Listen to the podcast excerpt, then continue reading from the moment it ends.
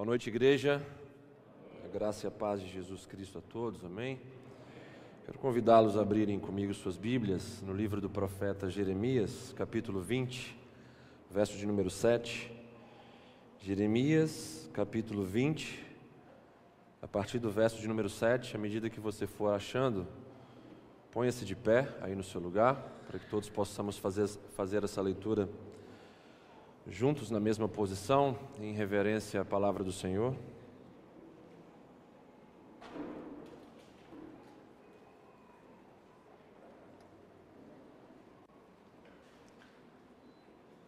Jeremias, capítulo 20, verso de número 7. Se tiver alguém sem Bíblia aí do seu lado, dê uma carona santa para essa pessoa aí também.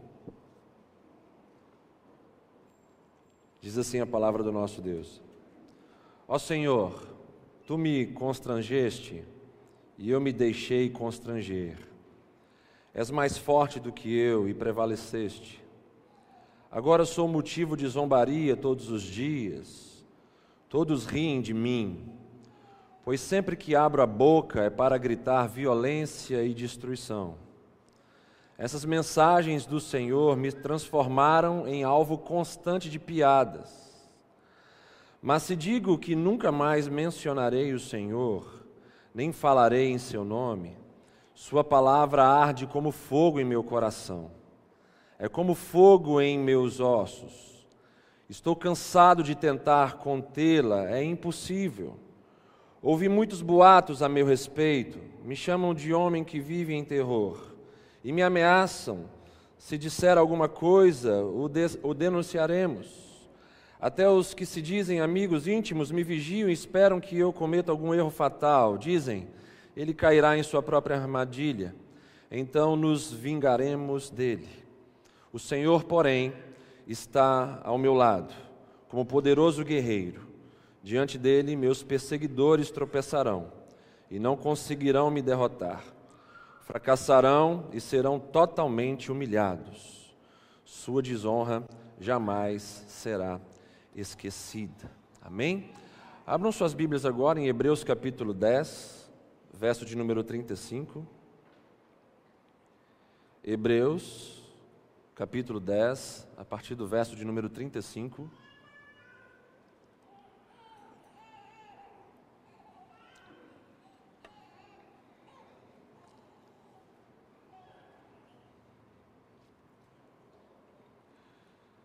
Diz assim, Hebreus 10, verso 35. Não abandoneis, portanto, a vossa confiança, ela tem grande recompensa. Com efeito, tendes necessidade de perseverança, para que, havendo feito a vontade de Deus, alcanceis a promessa de um corpo glorificado. Porque ainda dentro de pouco tempo, aquele que vem virá e não tardará. Todavia, o meu justo viverá pela fé. E se retroceder nele, não se compraz, não se alegra a minha alma nessa atitude. Nós, porém, não somos dos que retrocedem para a perdição, somos, entretanto, da fé para a conservação da nossa alma. Feche os seus olhos. Pai, nós queremos mais uma vez nos direcionarmos ao Senhor em oração e te pedir, Senhor, nesse momento, enquanto igreja, para que o Senhor fale conosco de forma poderosa, de forma transformadora, de forma a trazer sobre nós rompimento. Meu Deus, nós precisamos sair das nossas zonas de conforto, das nossas situações inertes. Precisamos manifestar algo novo nesse tempo tão complexo. Precisamos responder de uma maneira diferente a Sua palavra em direção a nós. Precisamos produzir frutos que ainda nós não produzimos. Precisamos praticar, ó Deus, alguns trechos da Sua palavra que ainda nós não sólidas, permanentes, decisões para a vida inteira, Deus. Nos ajude nessa noite a alcançar esse objetivo, que sabemos que está no seu coração para nós. Em nome de Jesus. Que toda oposição, toda resistência, toda seta inflamada do inferno contra nós, contra essa reunião do seu povo. Que toda obra do maligno caia por terra agora em nome de Jesus em nosso meio. Que corações e mentes cativos no mal, oprimidos pelo maligno, que possam ser libertos agora em nome de Jesus. Que ouvidos sejam abertos agora para ouvirem a voz do Espírito Santo de Deus, como nunca ouviram antes. Que corações gelados sejam aquecidos pelo fogo do Espírito Santo nesse lugar. Que toda obra de Satanás possa recuar de vidas, casamentos, famílias nessa noite em nome de Jesus. Amém e amém. Podeis vos assentar.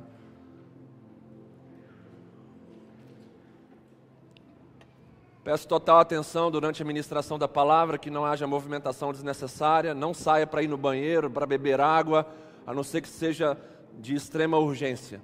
Vamos dar nosso, a nossa atenção como o maior presente ao nosso Deus nessa noite. O tema da minha mensagem nessa noite é decisões para a vida inteira. Nós, de acordo com o texto de Hebreus capítulo 10, que acabamos de ler, nós possuímos uma necessidade. E essa necessidade, de acordo com o verso de número 36, é a necessidade de perseverança. O texto vai dizer o seguinte: com efeito, tendes necessidade de perseverança para que, havendo feito a vontade de Deus, alcanceis a promessa. Vemos então aqui nesse texto que a perseverança ela nos impulsiona a fazermos a vontade de Deus e de alcançarmos a promessa. A promessa do estágio final da nossa salvação, que é ocuparmos um corpo que não lutará mais contra o pecado.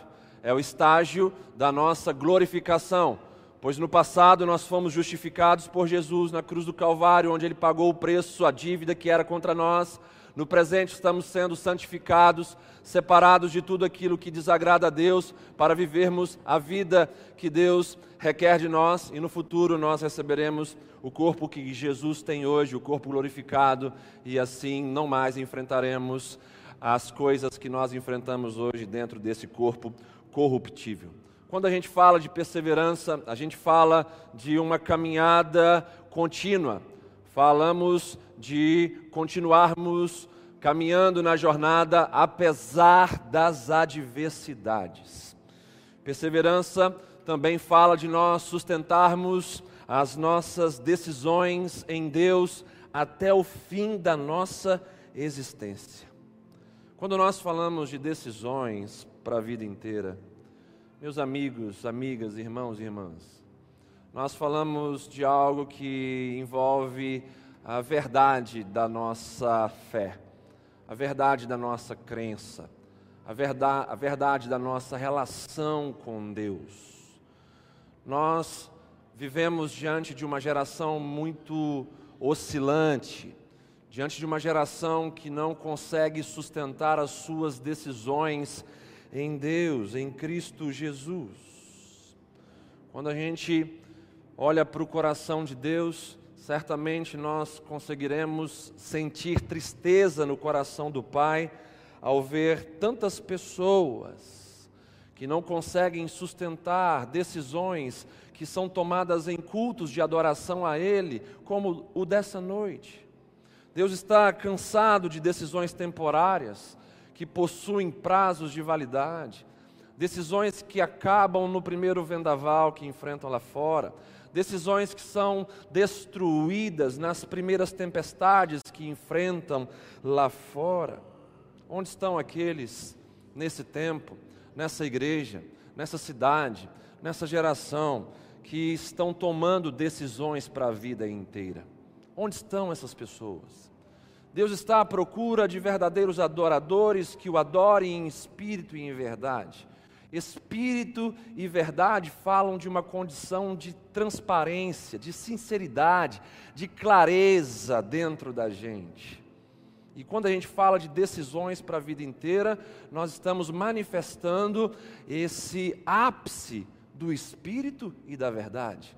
Dessa relação com o eterno e dessa relação com a verdade, que nós decidimos vivê-la a cada dia, e esta verdade que a gente decide viver a cada dia é a verdade que vai nos transformar. E conhecereis a verdade, a verdade vos libertará. Que verdade é essa que vai nos libertar? É a verdade que a gente decidir viver todos os dias. A verdade a gente sabe que é uma pessoa, é Cristo. Então, é esse relacionamento que a gente decide viver todos os dias com Jesus, que é a verdade, que vai nos transformar progressivamente, nos libertar progressivamente. Deus está cansado dessas decisões que não mudam a vida da gente. Não nos mudam para sempre. A gente tem falado aqui que aquilo que é nosso de fato é aquilo que é nosso para sempre. E quando a gente fala de um relacionamento vertical com Deus, um relacionamento espiritual, a gente fala de algo que vai durar para sempre.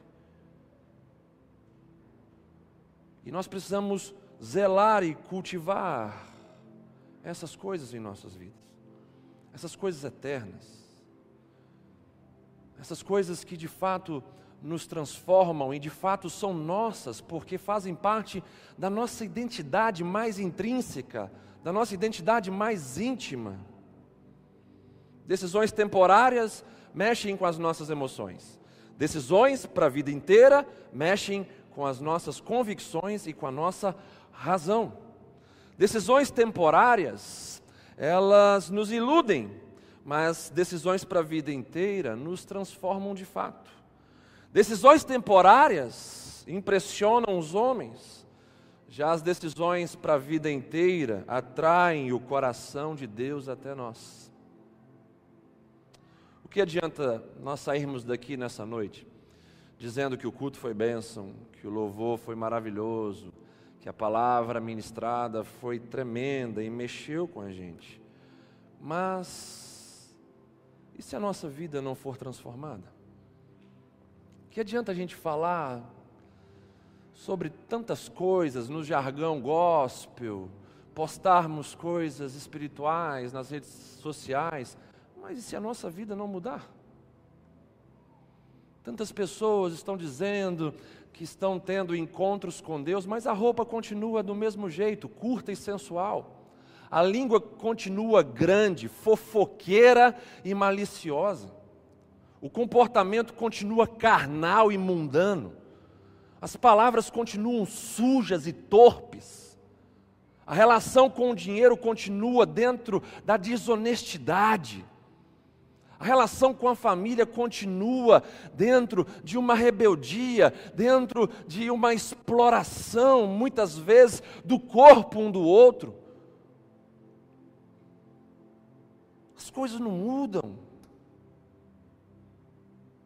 O Senhor tem semeado as Suas palavras no nosso meio como pérolas. E a Bíblia nos dá uma direção relacionando-se à própria preciosidade da palavra de Deus. Não lanceis pérola aos porcos. Ou seja, a Bíblia está nos desafiando a pensar no valor que a palavra de Deus tem e se nós estamos encarando a palavra de Deus como porcos ou como filhos de Deus, como pessoas que vão pegar a palavra de Deus e deixá-la mexer apenas com as emoções, olha o frio na barriga que eu senti, olha as lágrimas que desceram com aquele testemunho, com aquela parte da pregação.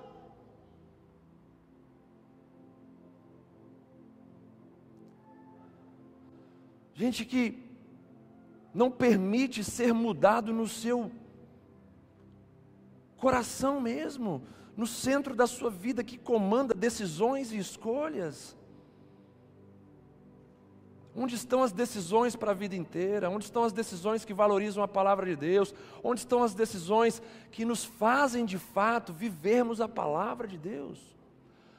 Qual é a maior e melhor Bíblia que o mundo precisa ler hoje? É a Bíblia que está escrita em nossas decisões. É a Bíblia que está escrita em nossos testemunhos, em nossas ações, em nossas posturas, em nossas condutas. O maior evangelismo hoje não é o evangelismo que a gente tem que fazer com o ouvido das pessoas, falando para elas, mas sim permitindo que elas ouçam a palavra de Deus através das nossas ações, do nosso comportamento. Diante desse tema, irmãos, algo precisa mexer com a gente. Sabe por quê? Tem gente que está me ouvindo aqui nessa noite que está ensaiando decisões há muito tempo. Eu vou mudar com a minha família. Eu vou mudar com o pecado. Eu vou mudar com o mundo. Eu vou mudar lá no meu trabalho. Eu vou mudar lá na minha escola. Eu vou fazer parte da igreja. Eu vou me batizar. Eu vou viver uma vida séria com Deus. Eu vou deixar de ser uma pessoa religiosa que quer cumprir tarefas apenas para aliviar a consciência, apenas para contar com Deus nos desafios que eu tenho na minha frente. Pessoas estão ensaiando decisões há muito tempo e não tomam decisões, e, como, e quando tomam decisões, tomam decisões temporárias, decisões passageiras, decisões baseadas nas suas próprias emoções, decisões que não transformam nada. Que adianta a gente subir na presença de Deus aqui dentro, sentindo a presença de Deus como nós estamos sentindo aqui nessa noite, ao entoarmos louvores, ao adorarmos o nome dEle. Que adianta a gente provar dessa presença tão poderosa aqui dentro, subindo até esses lugares altos em Deus e das portas para fora a gente descer para lugares mundanos, carnais, lugares vulneráveis? O que, que adianta, gente? A gente viver nessa montanha russa espiritual, onde no culto a gente sobe, em casa a gente desce. Na devocional a gente sobe, no trabalho a gente desce. Quando a gente ouve um louvor, uma adoração que faz a gente chorar, a gente se conecta, conecta com Deus, a gente sobe, aí quando o pecado bate a porta da nossa vida, a gente vai e desce. Onde estão as decisões para a vida inteira que vão fechar de uma vez por toda, por todas as portas do pecado em nossas vidas? Onde estão as decisões para a vida inteira que vão atrair a presença de Deus para sempre em nossas casas? Onde estão as decisões para a vida inteira, onde nos farão pessoas diferentes e respeitadas lá fora, como verdadeiros servos e servas do Senhor Jesus? Precisamos urgentemente, igreja, tomarmos decisões para a vida inteira. Decisões que nos transformam hoje e continuam nos transformando para sempre. O querido Russell Shedd, falecido, ele disse certa vez que 95% das pessoas que frequentam congressos, conferências, cultos como esses, não praticam o que ouvem nos cultos. Não dão continuidade àquilo que decidem nesses movimentos, nesses ajuntamentos. Sabe uma das coisas que mais entristece o meu coração enquanto pastor? É saber que essa mensagem, amanhã, ao acordarem, a maioria esmagadora das pessoas não vão se lembrar nem do tema dessa mensagem, nem qual foi o texto que foi lido aqui, e muito menos se lembrarão daquilo que falaram com Deus e se posicionaram perante Deus. É necessário a gente fazer algo diferente para experimentarmos coisas diferentes. Tem gente reclamando: ah, mas minha vida está uma porcaria, meu casamento está, sabe, uma ruína. As minhas emoções estão super oprimidas pelo maligno. Que, que você tem feito de diferente para provar algo de diferente? da parte de Deus? O que, que você tem feito diferente para provar algo diferente na sua casa, no seu casamento, na sua vida emocional? O que, que você tem feito? Apresentado diante de Deus como oferta agradável a Ele. Sabe o que é uma oferta agradável ao Senhor? São ofertas de louvor e adoração a Ele. E o que é uma oferta de louvor e adoração a Ele? São ofertas que incluem a nossa obediência a Ele e consciência de que aquilo é o melhor para as nossas vidas. Com alegria você entregar isso ao Senhor, sua obediência, dizendo: Senhor, eu tomei uma decisão para a vida inteira, isso mudou minha vida, e mudou minha vida porque o Senhor é poderoso. Porque o Senhor me disse: se eu tomasse essa atitude, essa postura, essa decisão, a minha vida mudaria e mudaria a vida de outras pessoas ao meu redor, e de fato isso aconteceu, então estou aqui te louvando, te adorando pelos seus grandes feitos na minha vida. Quando olhamos para o texto de Jeremias capítulo 20, a gente vê um ser humano como eu e você. Alguém que estava passando um momento de muita dificuldade, um momento de crise. Jeremias, um profeta do Senhor, numa época onde os profetas ao redor dele falavam apenas aquilo que agradavam o coração dos homens. Isso levou o profeta Jeremias a ocupar um status de perseguido. Foi preso pelos governantes, xingado, alvo de piadas. A palavra que Deus dava para ele, eu me identifico muito com Jeremias. Porque a palavra que Deus dava para ele eram palavras de juízo, de julgamento, de confronto, palavras duras, pesadas. E Jeremias, ele deixava isso ser gerado dentro dele, e ele olhava ao seu redor, ele sabia o resultado daquela mensagem.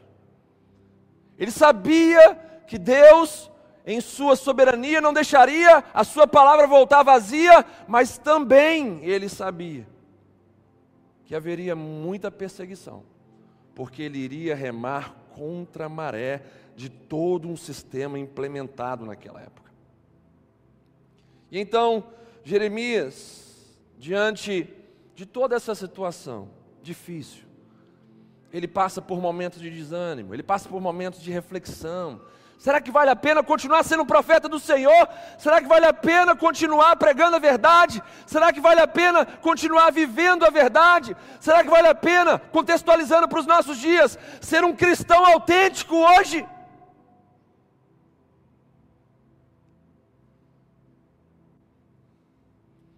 em meio a tudo isso, ele toma a sua decisão de obedecer o chamado do Senhor em sua vida. E isso não foi por, por alguns minutos, não foi por um momento apenas.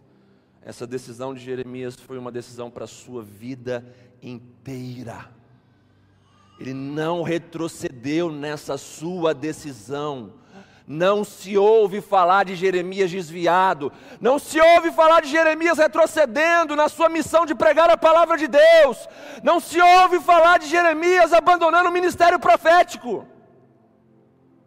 Mas hoje em nossa geração se ouve falar de irmãos e irmãs que antes ocupavam esses bancos e hoje não ocupam mais.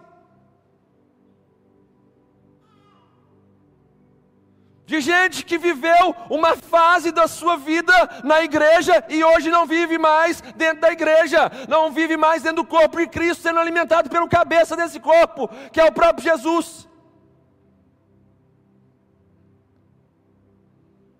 Nunca se viu tantos desviados em uma geração como a nossa no Brasil mais de 40 milhões de pessoas desviadas do Evangelho, a maioria esmagadora desviada porque depositou nos homens expectativas que eram para ser depositadas apenas em Deus.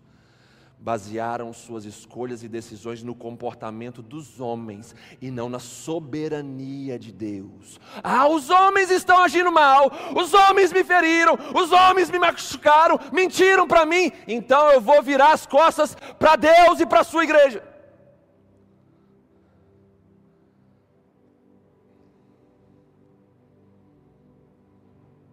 Pessoas que não tiveram a experiência que Jeremias teve, uma experiência com suas próprias decisões, uma experiência que as fizesse permanecerem firmes até hoje na palavra de Deus, na vontade de Deus. Esse é um tempo Igreja do Senhor, amigos e amigas, que o vento está soprando forte sobre a humanidade. O vento está soprando forte sobre a humanidade. A oferta de pecados crescendo no nosso meio, o engano se multiplicando no nosso meio, novas doutrinas, novas maneiras de ter uma vida espiritual mais facilitada, com atalhos que não tragam cruz, nem renúncia, nem morte para nós mesmos, nem confrontos com o pecado. Tudo o que Jesus profetizou. E o vento está soprando forte. A nova ordem mundial avançando dentro desse mundo. Leis anti-Deus, anti-Bíblia anticristianismo, a igreja cristã sendo perseguida e a mídia não quer nem saber disso. Milhões e milhões de seres inocentes que não fizeram nada para merecer uma morte tão cruel, sendo mortos pelo aborto, apoiados por leis humanas, e o vento sopra forte e a frieza sopra forte na maior era do gelo espiritual da história da humanidade, conforme Jesus profetizou que o amor de quase todos se esfriaria. Filhos matando pais, pais matando filhos, mães vendendo filhos, amores que antigamente, não muito tempo atrás, eram considerados quase como intocáveis hoje são amores totalmente vulneráveis. E o vento sopra forte sobre nós. Por que, que eu estou dizendo isso? Se a sua raiz não for funda, você será levado com esse vendaval todo. Você vai embora para a perdição junto com tantos outros. Mas você está sendo alertado, você está sendo avisado, você está sendo amado poderosamente pelo Senhor.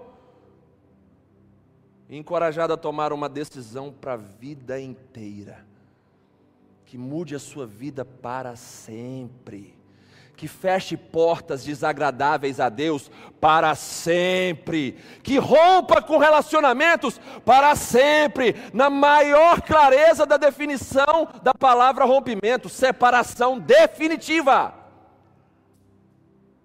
Pessoas precisam experimentar um rompimento nessa noite, separações definitivas com tudo aquilo que não agrada a Deus, separação definitiva da religiosidade da vida fria, hipócrita e morta.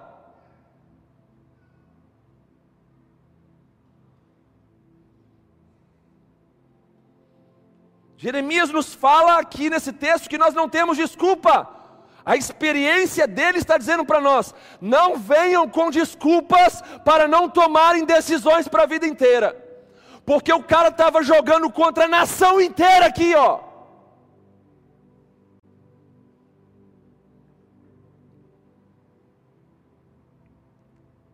E mesmo assim ele sustentou a sua decisão.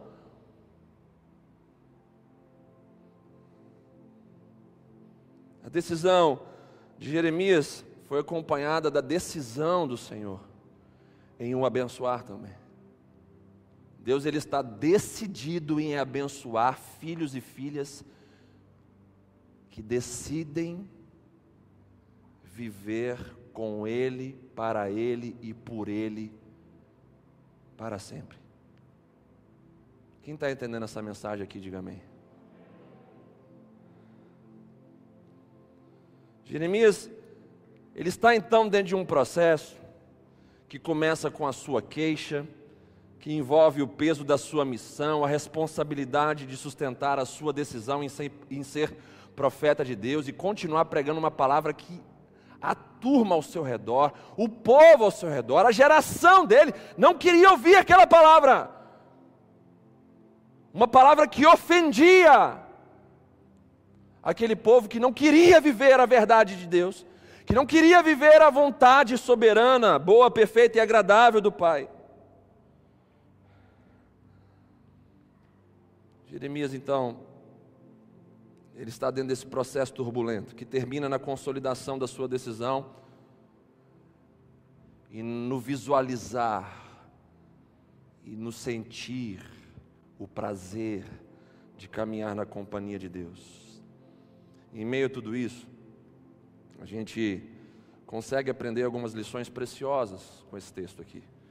Eu queria compartilhar com vocês. Quem tem interesse de receber essas lições na sua vida hoje, diga amém.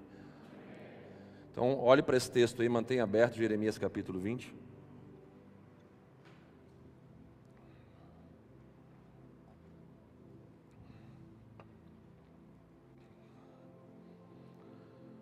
Voltando para o verso 7, onde a gente consegue pegar aqui três, as três primeiras lições. O texto diz assim: Persuadiste-me, ó Senhor, que também no original está ligado a atraíste-me, ó Senhor, constrangeste-me, ó Senhor. E então Jeremias vai dizer: E persuadido eu fiquei, constrangido eu fiquei, atraído eu fiquei, seduzido no bom sentido pelo Senhor, eu fiquei. E ele continua dizendo: Mais forte foste do que eu, e prevaleceste sobre mim. Sirvo de escárnio todo dia, cada um deles zomba de mim.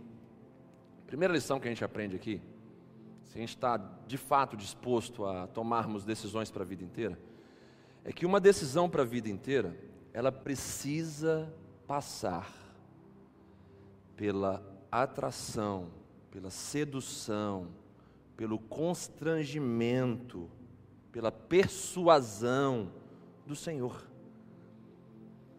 Se você deseja tomar uma decisão para a vida inteira, uma decisão que vá te acompanhar até o fim da sua existência aqui, você precisa entender que esse tipo de decisão só pode ser gerado, gerada dentro da atração, da sedução, da persuasão, do convencimento, do constrangimento que vem da parte do Senhor. Deus atraiu, Deus constrangeu e convenceu Jeremias a tomar a decisão de continuar no ministério profético de continuar levando a palavra dele para aquele povo, para aquela geração. Entendam, irmãos, decisões para a vida inteira precisam ser regadas pelo coração de Deus e não pelo coração do homem, porque o coração do homem é enganoso. Por que, que a gente vê tantas decisões temporárias e superficiais hoje em dia? dentre as quais a mais famosa decisão que não permanece em nossos dias é a decisão do casamento.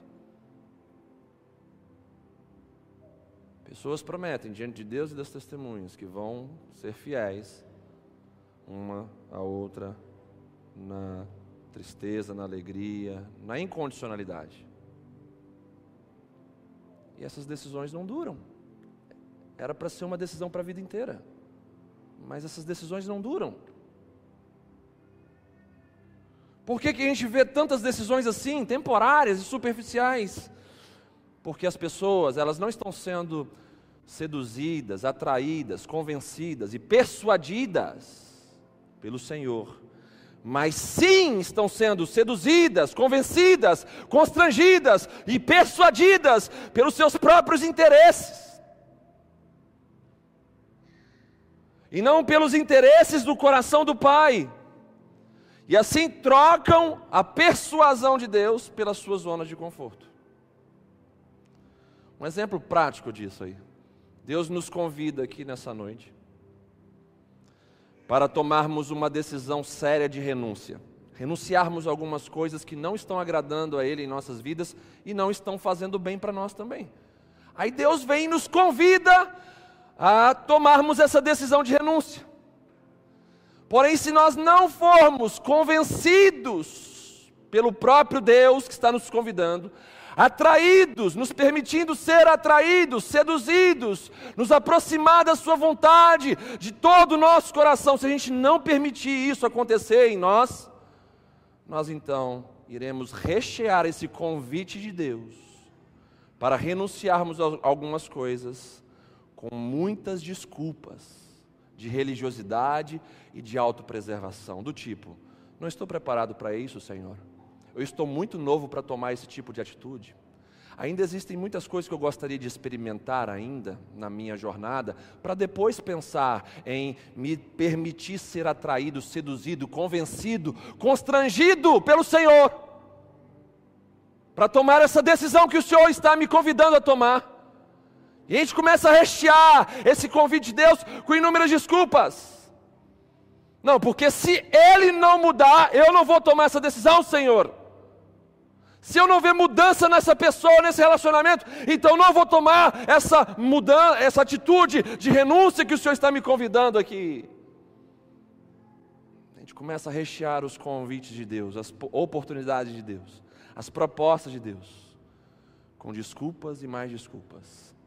Tudo envolvendo a preservação das nossas zonas de conforto a preservação da nossa opinião, a preservação do nosso eu, da nossa vontade. Como ministro do Evangelho nessa noite, eu queria dizer uma coisa muito séria para todos vocês que estão aqui, que estão em casa. Deixe Deus atrair você para o lugar mais seguro do universo que se chama o centro da vontade dEle porque a vontade dele é boa, perfeita e agradável. Deixa ele te atrair e te convencer de que a vontade dele é a melhor para a sua vida. Se você permitir o seu coração ser levado para junto das palavras de vida eterna que estão sendo proferidas aqui nessa noite, quem crê nisso, diga amém se você permitir o seu coração, sabe, entrar no embalo das palavras de Deus, no embalo das palavras de Jesus, você vai conseguir então provar de algo maravilhoso. Você vai provar do convencimento sobre as suas opiniões, sugestões, tradições, cultura, você vai ser então constrangido e convencido de que a vontade de Deus é o melhor caminho para a sua vida. Quando a gente sabe que a gente está num caminho que é o melhor para a nossa vida, que não há outro caminho como esse que a gente está trilhando, que o caminho é seguro, que o final é vitorioso, que a ajuda vem dentro desse caminho. Quando a gente tem convicção disso, nós nos tornamos inabaláveis.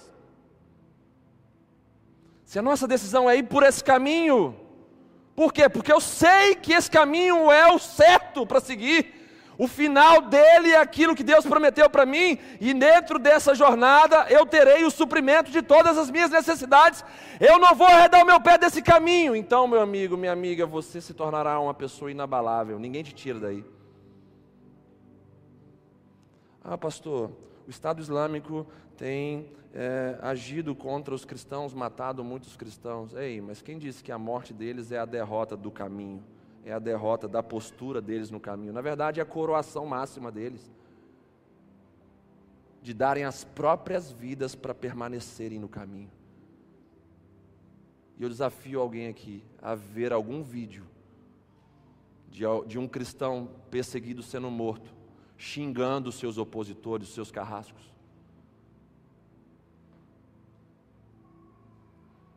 Só a paz que excede todo entendimento pode ocupar o coração daqueles que estão seguros no lugar mais protegido do universo, que se chama o centro da vontade de Deus. Eu não estou fazendo nada de errado contra o Senhor para morrer. Eu não estou pecando contra Deus. Minha consciência não me acusa, minha alma está em paz pela minha missão ser cumprida nessa terra.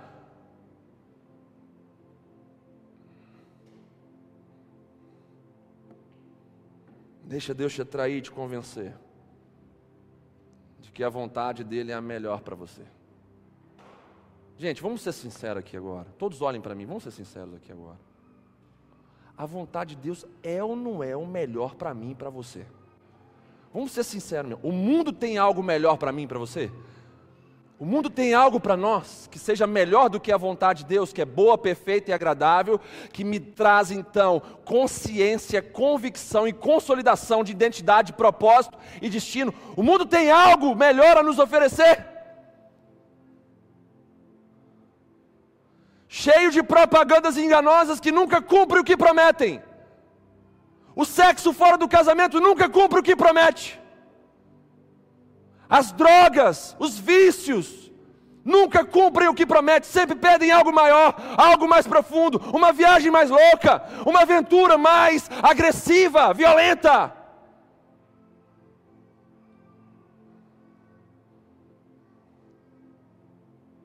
Um vazio que é cultivado dia após dia lá fora. E por falar nisso, cadê o carnaval, hein, gente? Lembra do que fizeram no passado, no maior ponto de manifestação dessa festa da carne no mundo inteiro, que é o Rio de Janeiro, no Sambódromo, onde os olhos do país e do globo estão voltados para lá. Qual foi a encenação que fizeram com Jesus e com o diabo lá? E a Bíblia vai dizer: Não vos enganeis, aquilo que semear, certamente colherá. Parece que o ser humano não aprende com seus próprios erros e fracassos. Querem mexer com Deus, mesmo sabendo de tantas manifestações de Deus contrárias a esse tipo de blasfêmia.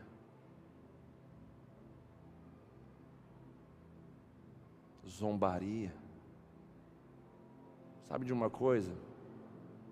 Na carta do apóstolo Pedro, ele vai falar que há um tipo de pessoas que ocupará o tempo do fim, a gente já está vivendo com essa galera toda aí, e esses são zombadores, esses são os escarnecedores. Tipo de gente que povoará o tempo do fim que antecede a volta de Jesus: zombadores, escarnecedores.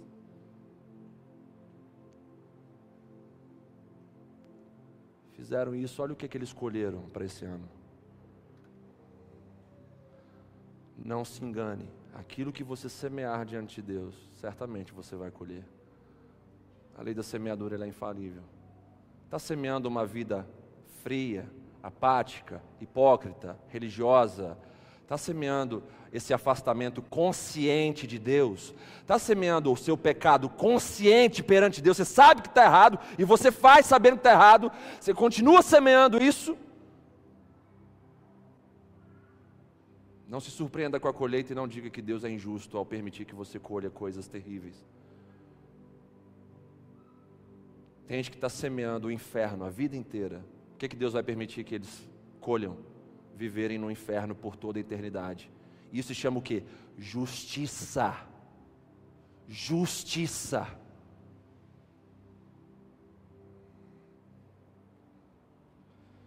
Primeira coisa que a gente aprende aqui com o texto de Jeremias capítulo 20 é que para termos uma decisão para a vida inteira, essa decisão precisa passar pela atração do Senhor pelo constrangimento que Deus vai gerar em nossas vidas, pelo convencimento que Ele vai trazer a nós. Você precisa estar convencido no Senhor de que fazer a vontade dEle é o melhor para a sua vida. Não é um livro de autoajuda que você vai ler, não é ouvindo pessoas que falam para suas emoções que você vai então entender isso. Você precisa ser convencido pelo próprio Deus, atraído pelo próprio Deus, constrangido pelo próprio Deus. De que maneira, pastor? Me traga mais aspectos práticos. Por exemplo, você está vivendo o pecado, na sujeira, e aí você é atraído pela santidade de Deus. E aí você começa a ficar incomodado, ficar, sabe, envergonhado, você começa a ficar perturbado. Eu estou diante de um Deus que não tem nenhuma sujeira no seu ser. Eu estou diante de um Deus que é santo, santo e santo. Eu estou diante de um Deus que é luz, pureza, e isso faz refletir a minha impureza. Então, a decisão para a vida inteira que eu tenho que tomar diante dele, por ele estar me atraindo, me constrangendo e me convencendo de que viver na pureza é melhor. do que na sujeira. Eu preciso tomar uma decisão para a vida inteira de me afastar de tudo aquilo que desagrada a Ele, que me suja, de forma consciente.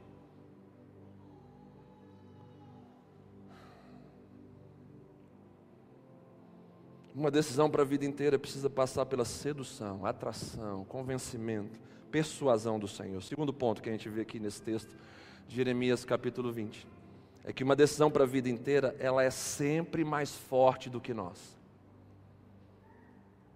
Uma decisão para a vida inteira, ela é sempre mais forte do que a gente.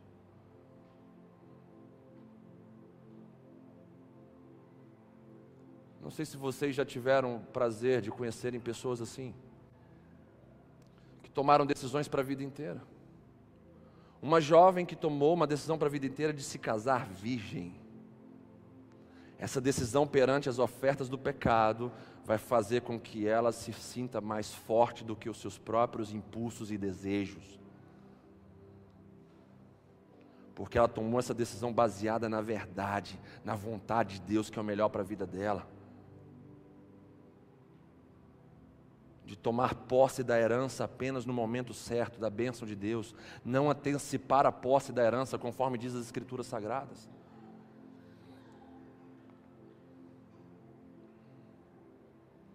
Jeremias vai dizer: Mais forte foste do que eu e prevaleceste. O Deus que gerou essa decisão para a vida inteira na vida de Jeremias, o atraindo, o seduzindo, o convencendo, o constrangendo, então prevalece com a decisão que ele mesmo gerou no coração do profeta.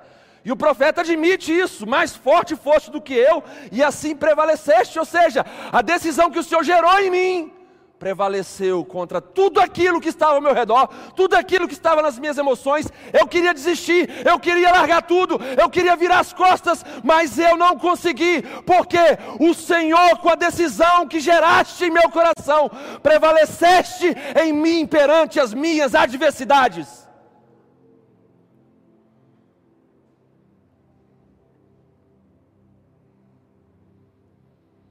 Decisões para a vida inteira, irmãos exterminam a concorrência e a oposição em nossos corações. É como se você apertasse um botão que você não tivesse mais como reverter o processo e esse botão ele te inserisse dentro de uma nova realidade. Você apertou o botão do elevador, então não tem como cancelar, ele vai te levar para uma nova realidade. Vai exterminar todas as suas outras opções. Você não tem mais opção. Você apertou o botão, você está subindo agora, você está subindo, subindo, subindo, subindo. Não tem como descer mais.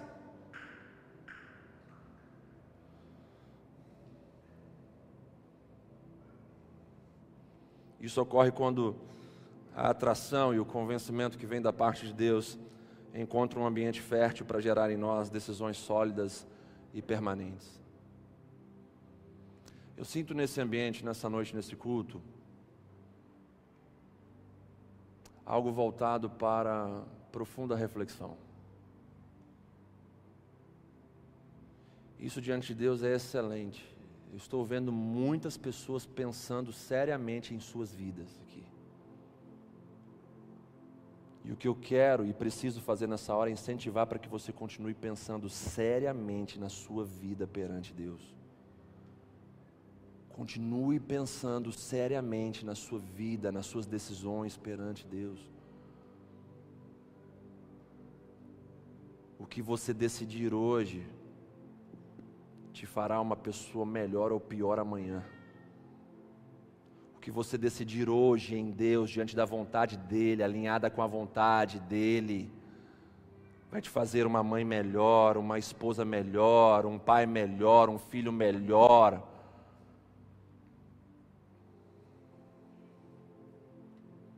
Sabe, diante dessa verdade que nós estamos pregando aqui, pena que não são em todos os lugares, falo com muita tristeza no meu coração e não com soberba,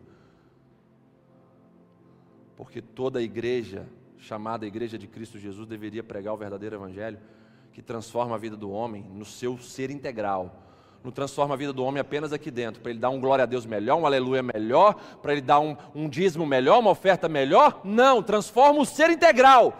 Faz do cabra sem vergonha um cabra que presta dentro de casa. Faz do marido inerte um sacerdote presente. Um cara que vai pagar quem está devendo lá na rua. Vai ajudar o próximo, porque ama o próximo como a si mesmo. Diante disso que eu estou falando aqui, nós estamos cumprindo o mais profundo papel social da igreja, que é levar seres humanos que ocupam o mesmo espaço e tempo numa sociedade a se posicionarem melhor diante de Deus e se, e se, se posicionarem melhor, melhor diante de Deus, vão se posicionar melhor diante do emprego, da faculdade, do próximo, no trânsito, vai mudar a vida em geral. Alguma pessoa longe de Deus, irmãos? Uma pessoa longe de Deus é uma pessoa que está fadada ao fracasso. E tem gente que ainda acredita em conto de fadas, né? Não, pastor, meu. Estou querendo casar com um rapaz, ele é tão gente boa e tal, ele só, não, ele só não é, sabe, um cristão autêntico, só não é crente em Cristo Jesus. Terrível coisa entrar dentro de um jogo desigual. Terrível coisa viver com uma pessoa que não anda com Jesus como capitão do seu barco, do seu coração. Não reclame dos chifres depois que você vai receber. Uma decisão para a vida inteira sempre é mais forte do que nós. Por que, que é mais forte do que nós? Porque essa decisão para a vida inteira, ela vai sair da esfera das nossas vontades e vai habitar na esfera das nossas necessidades. E quando você olha para a sua necessidade, para a sua vontade, você em sã consciência, você vai entender que a sua necessidade, ela é muito mais importante do que a sua vontade egoísta. Por que, que uma decisão para a vida inteira, ela é mais forte do que nós? Porque nos tira do âmbito, da esfera, da, do ambiente das nossas vontades mimadas, e nos coloca na, na, na, esfera das nossas necessidades, e vai nos fazer enxergar o quê? Eu preciso tomar essa decisão aqui para a vida inteira, porque é o que eu preciso de fato.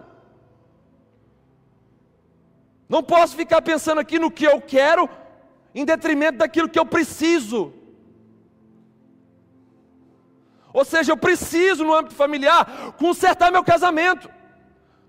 Eu preciso, no âmbito espiritual, largar o pecado. Não é o que eu quero, porque se eu olhar o que eu quero, minha carne quer o pecado. Mas se eu olhar o que eu preciso, o que eu preciso é estar de volta a um convívio saudável com o meu Criador. Quem está entendendo isso aí, irmãos? Uma decisão para a vida inteira é mais forte do que nós. Quando a gente tenta resistir aquilo que é maior do que a gente, a gente corre o risco de ficar frustrado e feridos para sempre.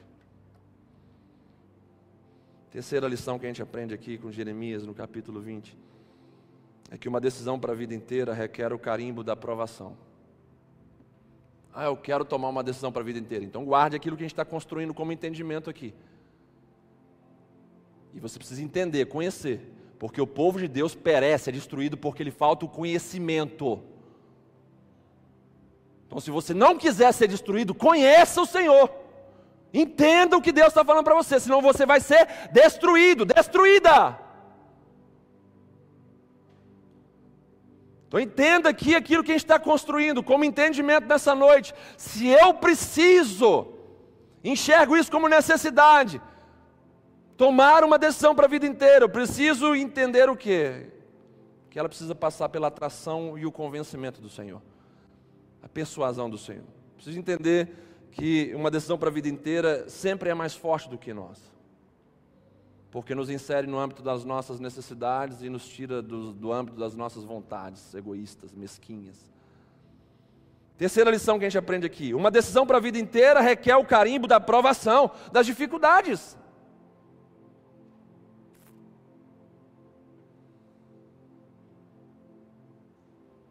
Sabe? Quando a gente decide seguir a Jesus para a vida inteira.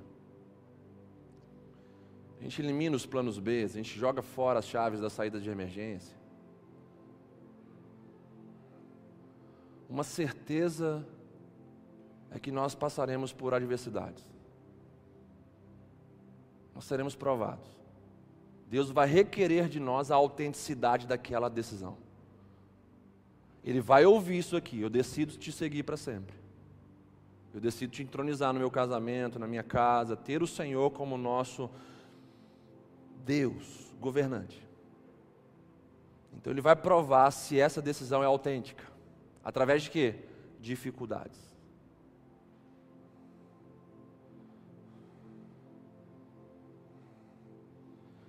Jeremias disse no verso 7, no final: Sirvo de escárnio, de zombaria, de piadas, todo dia, cada um deles zombam de mim. Uma decisão para a vida inteira requer o carimbo da provação, das dificuldades. Não existe decisões sólidas, permanentes, eternas, que não sejam acompanhadas de provações. Lembrando que provação é aquilo que Deus permite acontecer na sua vida com o fim de te abençoar, de construir, de fazer você uma pessoa melhor. Já tentações são produtos do maligno, do diabo, que vem com o fim de te destruir. Provação você aprende, resiste, persevera.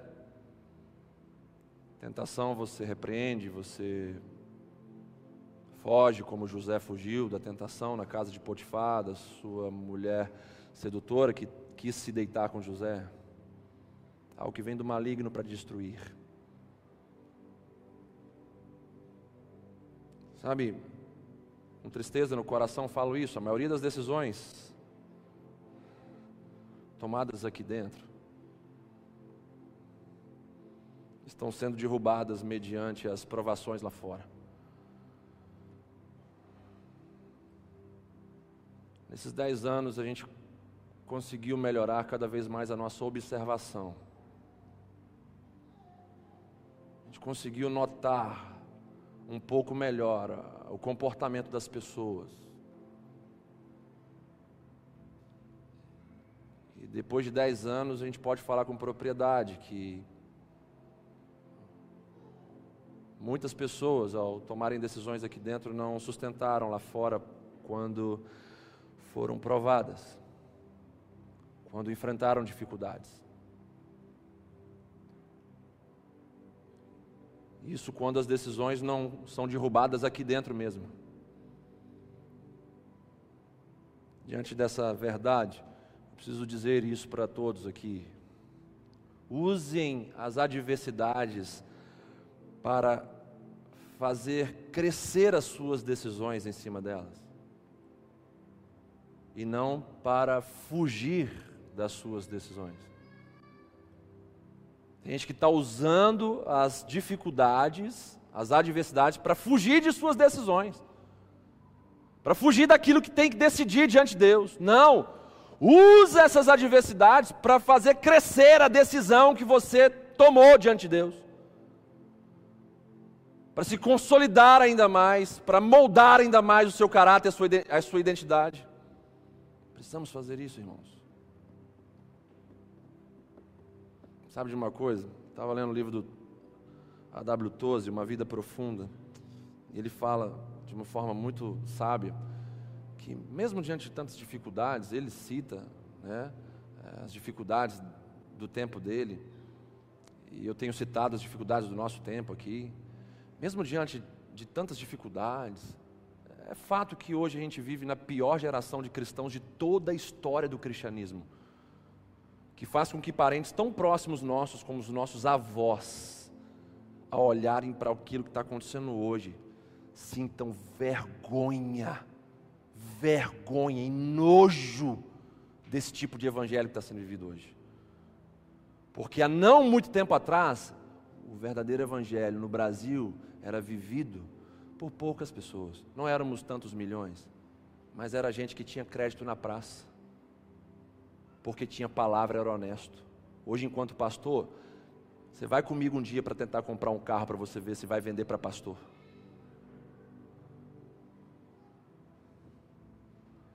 Então, diante de toda essa realidade que a gente está vivendo aqui, a gente precisa entender o que, que está nos motivando, o que, que está nos impulsionando, o que é mais forte de fato dentro da gente, para nos fazer permanecer numa decisão para a vida inteira. Eu aconselho vocês a render-se às fortes convicções que estão sendo geradas dentro de vocês nessa noite pelo Espírito Santo de Deus. Tem alguém além de mim sentindo o Espírito Santo de Deus falando com você?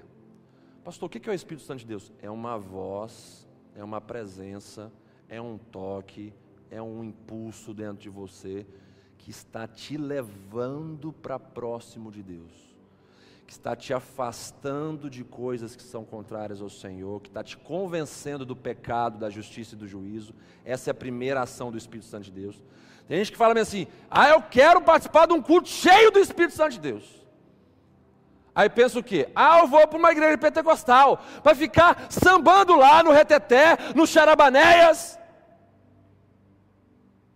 gritando para lá e para cá. Isso é ser cheio do Espírito?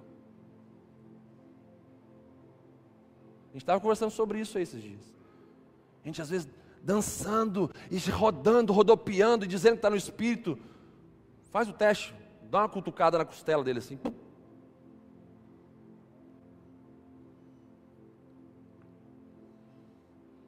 Gente dizendo que manifestações carnais são do Espírito.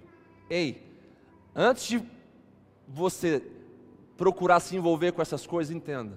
A primeira ação do Espírito Santo de Deus é irrevogável. Um culto para ser cheio do Espírito Santo de Deus tem que ser um culto cheio de convencimento do pecado, de que você está errado diante de Deus, que você está olhando a sua vida no espelho da palavra e está dizendo bem assim: eu sou infrator, eu estou infringindo essa vontade de Deus aqui. Tem que ser um culto cheio do convencimento da justiça, ou seja, o lugar certo é esse. E eu olhando para mim, eu estou no lugar errado. Então tem que mudar de lugar e tem que ir para o lugar certo, um lugar onde eu esteja reto diante de Deus. E tem que ser um culto cheio do convencimento de juízo, ou seja, se eu continuar no pecado, longe da justiça, eu vou ser condenado. Deus vai derramar juízo sobre a minha vida e eu vou ser condenado. Esse é um culto cheio do Espírito Santo de Deus. Quem está sentindo o Espírito Santo de Deus aqui nessa noite? Quem pode dizer com autoridade diante da palavra de Deus que esse é um culto cheio do Espírito Santo de Deus aqui? Amém, gente? Quem pode dizer aqui com propriedade que esse é um culto pentecostal de verdade? Amém? Dá um glória a Deus de verdade mais alto e aplauda ao Senhor aí. Aplauda ao Senhor bem forte. Hein?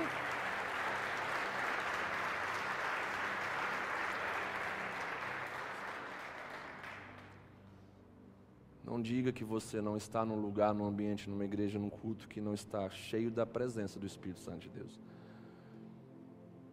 Renda-se às fortes convicções que estão sendo geradas pelo Espírito Santo de Deus em seu coração.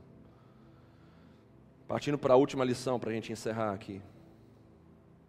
Já vimos que para termos uma decisão para a vida inteira, essa decisão tem que ser gerada no contexto da atração, do convencimento, do constrangimento da parte de Deus. Essa decisão para a vida inteira, ela sempre será mais forte do que nós, porque nos tirará do ambiente das nossas vontades, o que eu quero, e nos colocará no ambiente das nossas necessidades, o que de fato eu preciso. E eu preciso do melhor, e o melhor para mim é a vontade de Deus, e Ele me convenceu disso, me constrangeu e me convenceu disso. Terceiro, uma decisão para a vida inteira requer o carimbo da aprovação. Se eu tomei uma decisão para a vida inteira, eu vou ter que ser provado. Vou ter que ser provado. Como Jeremias foi provado. A situação, a circunstância, convidando ele a sair fora. Ei, você não está entendendo? Você está sozinho aí nessa batalha, Jeremias. Você está pregando uma mensagem que ninguém prega. Você está atraindo ódio, perseguição sobre a sua vida, cara. Larga esse Deus, abandona esse Deus, vem para o nosso lado. A decisão de Jeremias foi provada nesse cenário como a nossa querida Cassie Bernal, morta no massacre em Columbine no final, da década de 90, onde um de seus amigos de classe chegou perto dela com a arma em mãos e perguntou: Você acredita em Cristo Jesus? Você acredita em Deus? Ela tomou uma decisão para a vida inteira. E mesmo diante de uma arma apontada para sua cabeça, ela não mudou a sua resposta, que puxou o gatilho, obviamente, daquela arma. Por isso que o céu hoje, onde estão os santos em Cristo Jesus, é o lugar mais interessante do universo. Gente que não se envergonhou do seu Criador, do seu Senhor, do seu Salvador. Gente corajosa, autêntica.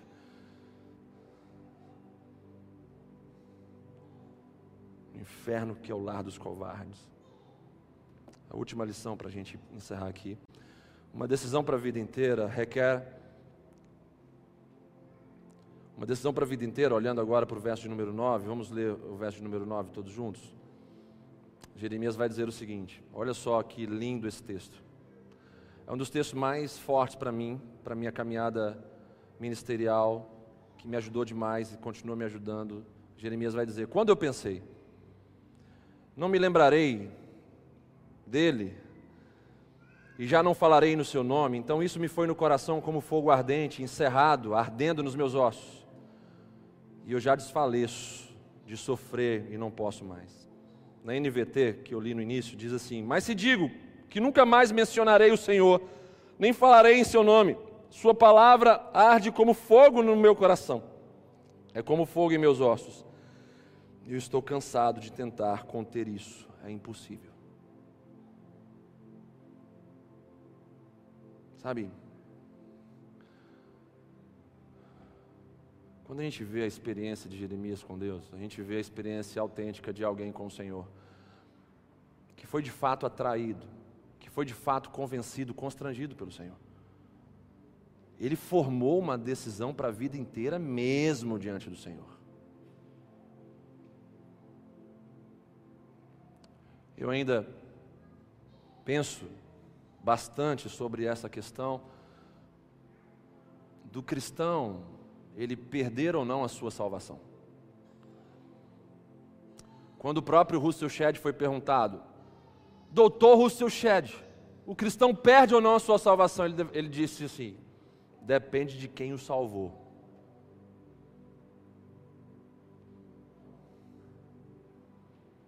Sabe, quando a gente vê pessoas que de fato têm uma experiência verdadeira com Deus, o Deus que salva, ele regenera a vida do, do ser humano por inteiro. Existem as, as possibilidades de você cair, de você retroceder, sim, mas eu creio absolutamente nessa obra que o Senhor inicia em nós, só vai completar no dia de Cristo Jesus. Se você ainda não deixou Ele iniciar essa obra na sua vida, permita que Ele inicie hoje, comece a te transformar hoje, a imagem e semelhança de Jesus. Pastor, o que é ser transformado? A imagem e semelhança de Jesus. É você começar a pensar de forma intensa e constante no que Jesus faria no seu lugar. Para você ter os pensamentos de Jesus, as atitudes de Jesus, as palavras de Jesus, o comportamento de Jesus. Jeremias teve uma experiência autêntica com o Senhor ao ponto dele declarar: Eu estou cansado de tentar conter a ideia de me afastar, de me desviar do Senhor. É impossível conter tudo isso dentro de mim.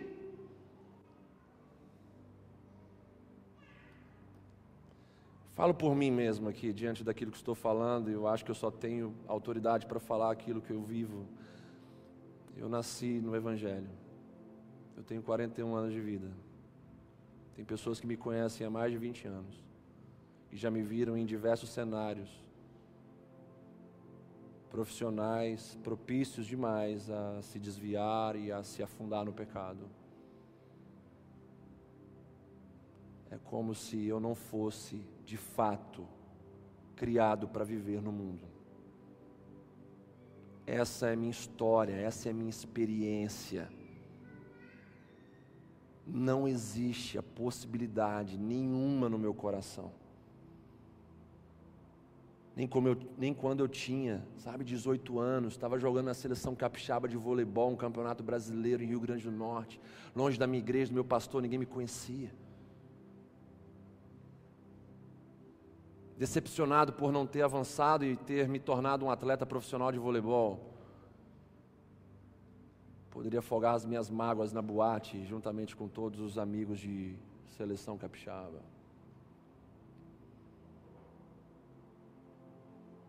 E ali, diante daquela oportunidade, eu disse para eles: Olha, isso não é para mim, cara. Eu não consigo imaginar como ter prazer nessas coisas. É a incompatibilidade que o Senhor coloca dentro de nós.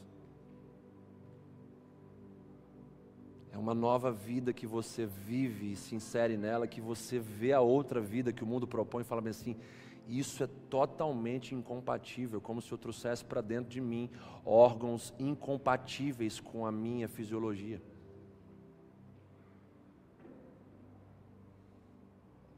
Jeremias fala algo incrível aqui nesse verso de número 9 uma decisão que arde como fogo dentro dele uma decisão que arde como fogo dentro de nós. Eu não me imagino viver uma outra vida que não seja a vontade do Senhor. É impossível conter isso, Senhor.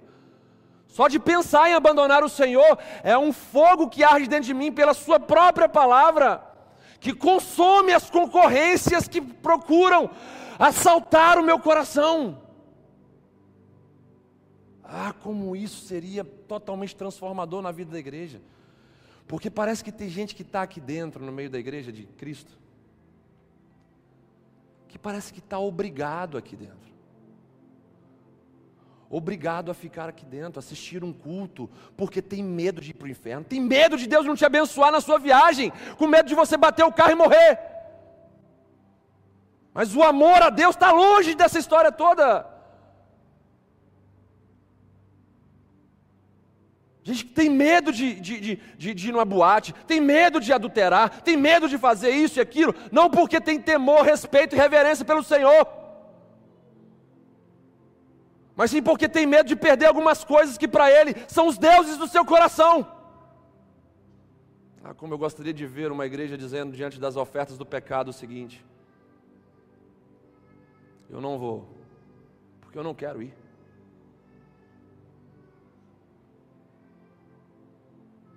Grande parte da igreja fala-me assim: eu não vou na boate, sabe por quê? Porque eu não posso ir. Minha mãe não deixa. Meu pastor vai brigar comigo. Eu não vou poder mais atuar nos ministérios. Sabe? A própria fala do miserável já revela a vontade dele de estar no mundo.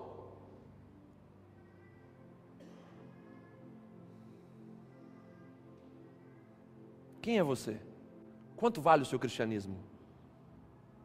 Quanto vale sua relação com Deus? Você é cristão e crente em Cristo Jesus até quando?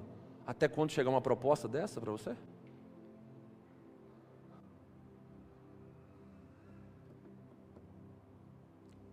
A decisão para a vida inteira vai nos defender de decisões erradas, temporárias e equivocadas.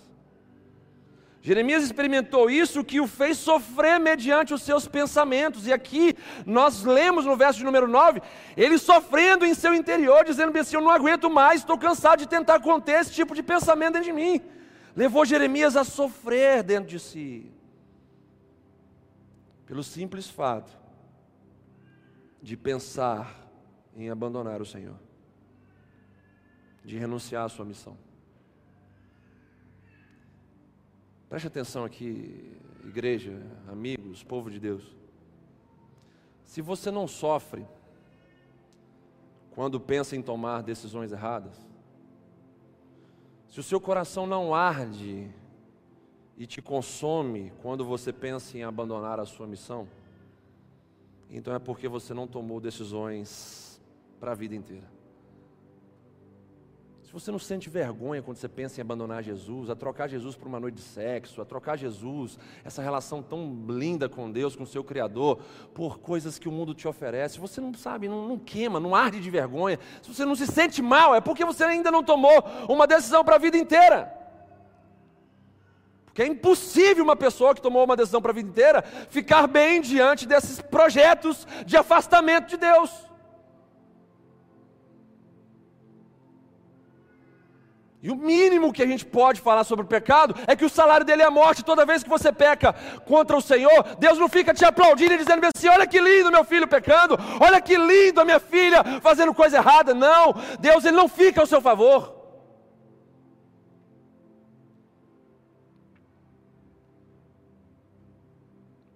E pior ainda é quando você peca com consciência, com encontros marcados porque um cristão de fato ele não peca assim, ele peca por acidente. E alguém pode se levantar e perguntar, pastor, se Jesus voltar no dia que eu estiver pecando, eu vou para o céu, ou vou para o inferno? Depende da qualidade, nível do seu relacionamento com o pecado. Se aquele pecado é fruto de um encontro marcado, de um estilo de vida, de algo que você planejou, arquitetou, querendo fazer aquilo como parte do seu ser para suprir algo dentro de você, de fato você já está condenado pelo próprio sentimento que ocupa o seu coração. Agora, se aquilo é um acidente de percurso, você não marcou aquilo, não é o seu estilo de vida, não é algo que você vive para praticar aquelas coisas. Guarde seu coração. Há um advogado fiel no céu que te defende diante do Pai.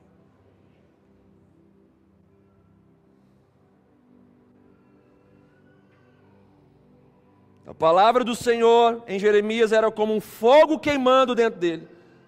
De modo que seria melhor para Jeremias continuar pregando a palavra, sustentando a sua decisão, do que ser consumido pela própria palavra que ele estava pregando, que iria condenar ele, e pela própria decisão, que vai queimar na, na, consciência dele, iria queimar na consciência dele, dizendo assim: por que, que você não continuou decidindo isso?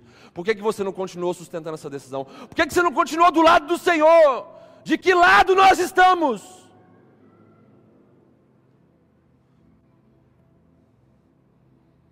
Ah, como eu gostaria de saber isso. Só que eu creio que em breve eu já vou saber disso. Quando o anticristo surgir aí, perante o cenário mundial, imprimir depois dos seus três anos e meio de paz e prosperidade mundial, imprimir o seu governo maldito,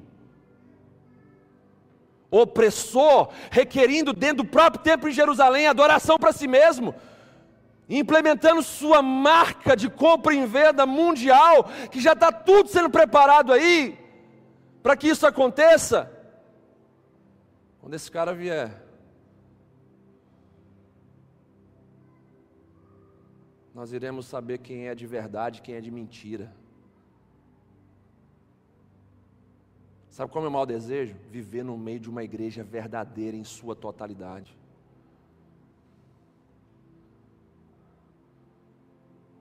Mas sabe qual é a minha gratidão também no meio desse cenário que a gente vive hoje? Agradecer a Deus pelo joio que cresce no meio do trigo. Porque se não fosse o joio, o que não presta, como é que a gente cresceria também? Quando o anticristo vier, todos que aceitarem a sua marca de compra e venda, que hoje está sendo divulgada da, da melhor maneira possível. O rótulo é lindo, segurança para sua família, monitoramento de todas as suas funções fisiológicas. Esse chip vai fazer maravilhas na sua vida. Ah, pastor, eu preciso alimentar a minha casa, dar de comer e de beber. Para minha família. Como se a gente voltasse no tempo de Faraó, no tempo do povo no Egito. E esses argumentos se voltassem da seguinte maneira: eu preciso ficar com o Faraó, porque lá tem cebola, ele me dá comida boa. Então é melhor ficar com o Faraó no Egito, símbolo do diabo, o Egito, símbolo do mundo. Aí o povo de Deus sai, o povo escolhido pelo Senhor sai do Egito E o que acontece com o povo de Deus? O povo de Deus é sustentado no meio daquela provação toda. As pragas descem sobre o Egito, mas não sobre o povo de Deus. Ah, mas a gente tem que comer, comprar e vender. E no Egito tudo era muito fácil de fazer. O que, que Deus fez? Enviou maná do céu para cair sobre o seu povo comer. O que, que Deus fez? Tirou água da rocha. Você serve um Deus natural ou serve um Deus sobrenatural? Que a sua cabeça aí, em nome de Jesus, saia desse ceticismo horizontal e entre dentro dessa fé que envolve o sobrenatural. Nós servimos a um Deus que criou tudo que a gente vê hoje pelo poder da Sua palavra.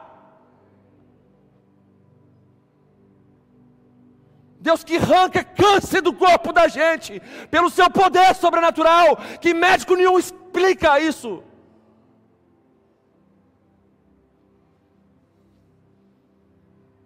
E aí, dentro desse tempo que é próximo, não diga depois diante de Deus que ninguém te avisou, que você está vivendo um tempo perigoso, um tempo de proximidade da volta de Jesus.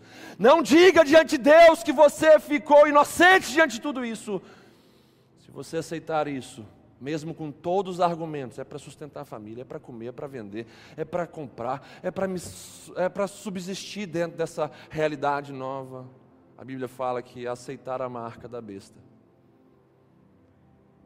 é um pecado sem perdão, é uma manifestação pública e mundial de que a sua vida pertence a quem te marcou. Quem está entendendo isso aqui com temor e tremor diante de Deus, diga amém. Então tome muito cuidado com tudo isso. Quanto é que vale o seu cristianismo? Volto a perguntar.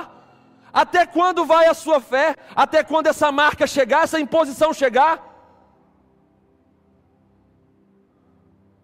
No seu e-mail, nos cartãozinhos, tudo, tudo, tudo bonitinho ali diante de você? Hebreus vai falar que, ora, na vossa luta contra o pecado, ainda não tendes resistido até o sangue. Ora, na vossa luta contra o pecado, contra o mal, vocês ainda não têm resistido até o sangue, até o ponto de entregarem suas próprias vidas. O que, que Jesus fala sobre isso então, pastor? Fujam para os montes. A profecia de forma parcial se cumpriu no ano 70, quando Jerusalém foi destruída por Roma. Milhões de judeus morreram ali dentro, mas tantos outros sobreviveram porque lembraram-se da palavra do Senhor. Vamos fugir para os montes da Judéia.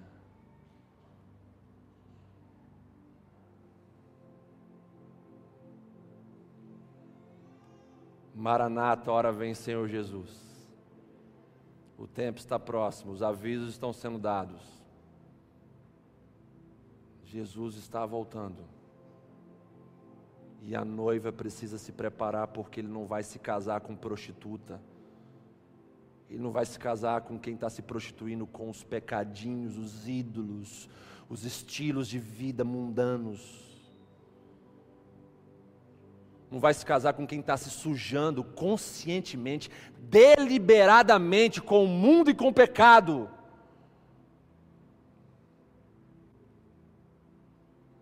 Jeremias sabia qual seria o fim dele se ele retrocedesse em sua missão, se ele retrocedesse em sua fé.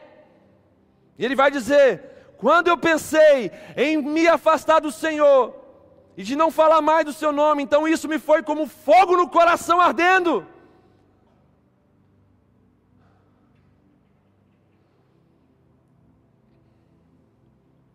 Palavra do Senhor é como fogo queimando dentro dele. Quando nós não sustentamos a nossa decisão, nós somos consumidos por ela, a fé esfria, a culpa nos intimida, a vida da gente azeda e a nossa autoestima é violentada. Que o fogo da palavra nos consuma de vergonha só de pensarmos em nos desviarmos do caminho da verdade da vida que o fogo dessa palavra santa, pura, poderosa, que a gente está pregando aqui, que o fogo dela possa nos consumir de vergonha só de pensarmos em abandonarmos Jesus. E que esse mesmo fogo possa queimar toda a covardia que há dentro da gente. Covardia essa que é exemplificada pela existência de planos B na nossa caminhada, de saídas de emergência na nossa caminhada. Se não der certo aqui com Jesus, já tenho um plano B. Ah, eu estou com Jesus aqui porque ele está me abençoando no emprego lá. Um monte de gente foi mandado embora e está me segurando lá. Agora, se ele deixar eu sair daquele emprego lá, eu viro as costas para ele, eu largo ele também.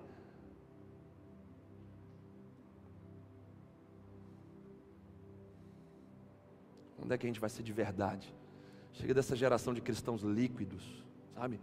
Que escorrem pelas dificuldades, pelas adversidades da vida, que vivem correndo, sabe? Diante das tempestades, furacões e crises da nossa jornada. Onde é que a gente vai ser sólido e resiliente? Que pelas pressões da vida a gente vai conservar a essência e vai se tornar ainda melhor.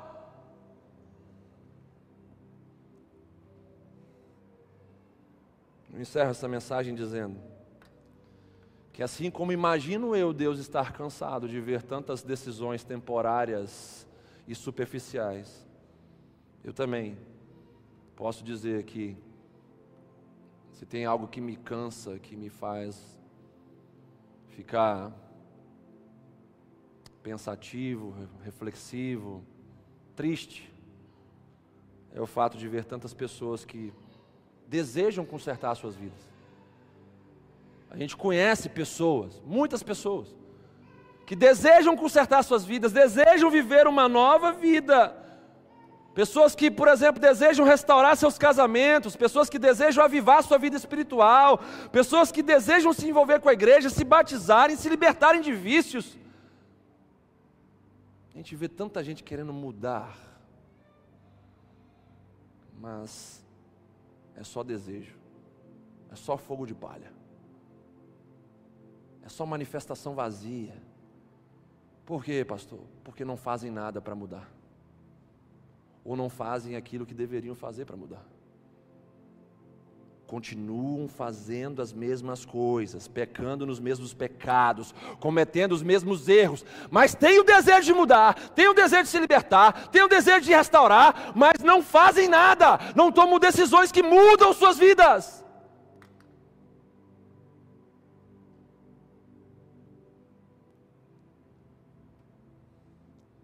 Estou preocupado com pessoas que participam de cultos como esse. E ao saírem das portas para fora, continuam se embriagando com os pecados desse mundo.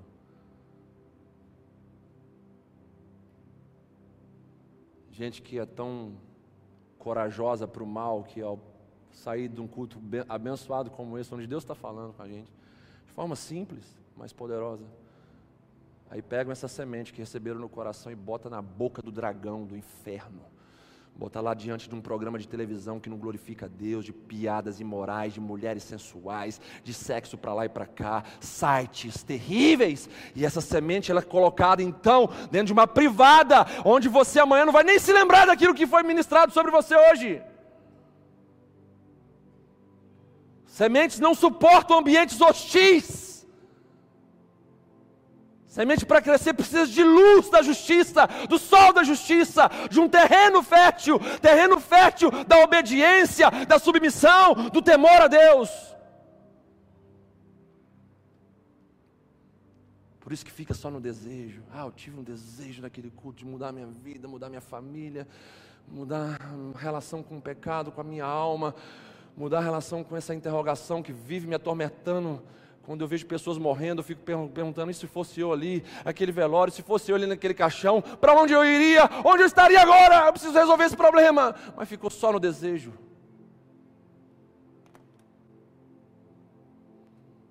Estou preocupado com pessoas que deixam suas consciências em casa e vêm para a igreja com apenas um espírito religioso, querendo cumprir tarefinhas, pensando que Deus é bobo para te abençoar depois. Deus não vai abençoar uma vida estragada, não. Porque seria como se ele concordasse com o seu pecado, está com a vida toda estragada, e Deus conhece aquilo que a gente não conhece, aquilo que a gente não consegue ver. Deus ele quer consertar você, restaurar você, para te abençoar naquilo que você de fato necessita e não naquilo que você quer.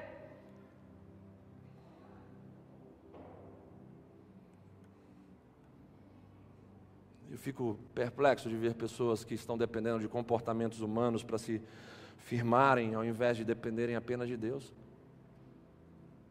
Quantos aqui teriam condição de decidir algo baseando-se na sua experiência com Deus nessa noite aqui? Naquilo que você sentiu, ouviu, naquilo que foi tocado no seu coração. Quem aqui teria essa condição hoje? Além de mim aqui? Você teria essa condição? O povo tem medo de levantar a mão. Porque o que vale diante de Deus é a nossa relação pessoal com Ele. Ah, minha mãe ora por mim. Ah, que eu sou uma família de cristão. Ah, que eu tenho uma tradição na minha família que agrada a Deus. Ei, o que diz a sua relação com Deus? É o que o cego de nascença disse para aqueles religiosos perguntando a ele: E aí, esse Jesus que te curou, ele é pecador ou não é? Fala para mim da teologia dele, fala para mim da doutrina dele. Ei, o cego virou para eles e disse, disse o seguinte: Disso aí eu não sei de nada, mas uma coisa sei, eu sei. Antes dele chegar na minha vida, eu era uma pessoa pobre, desonrada, cega. Mas depois que ele chegou na minha vida, ele me transformou por inteiro. Eu não sou cego mais e agora eu tenho a dignidade de uma pessoa normal nessa sociedade. Ou seja, eu só sei de uma coisa: eu tive uma experiência pessoal com Jesus.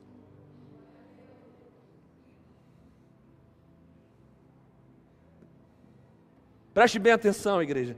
Se nós não tomarmos decisões para a vida inteira agora, nós não teremos condições de fazer isso na eternidade. Se nós não tomarmos decisões para a vida inteira agora, a gente não vai ter uma outra vida, uma outra chance, uma outra oportunidade na eternidade para tomarmos lá. Tem que ser agora. Mais uma expressão da minha sinceridade para com vocês nessa noite. Sabe como eu estou me sentindo aqui nessa noite? Como os bombeiros da Califórnia, que chegaram para a cidade próxima de um incêndio já iminente a chegar ali dentro dele, daquela cidade. Estava dizendo para eles, para cada morador daquela cidadezinha, daquele vilarejo: arrumem as suas coisas e saiam das suas casas o mais rápido possível. Por quê? Porque está vindo um incêndio sem precedentes que vai destruir tudo aquilo que vocês têm aqui, e se vocês ficarem, vocês vão morrer também. Relatos pós-incêndio. Bombeiros dando entrevista. Enquanto avisávamos aquela população, víamos atitudes irreverentes de muitas pessoas, demorando a arrumarem as suas malas, indo para o quintal pegar a mangueira, tentando agir contra o incêndio que estava vindo contra a casa deles. Pessoas que nem nos atenderam viraram as costas. Resultado: muitas delas morreram. Mas não morreram sem serem avisadas. Basta procurar na internet esse tipo de relato. É assim que o Senhor se sente essa noite, pastor? Sim. Por quê? Está vindo um grande incêndio sem precedentes. Jesus fala que será o tempo mais difícil que a humanidade já experimentou, ou irá experimentar. Ah, pandemia vai passar e nós vamos ficar, viver as mil maravilhas, vamos tomar a vacininha lá e nós vamos ficar bem demais da conta, pastor. E aí vai voltar a crescer, nós vamos ficar felizes para sempre.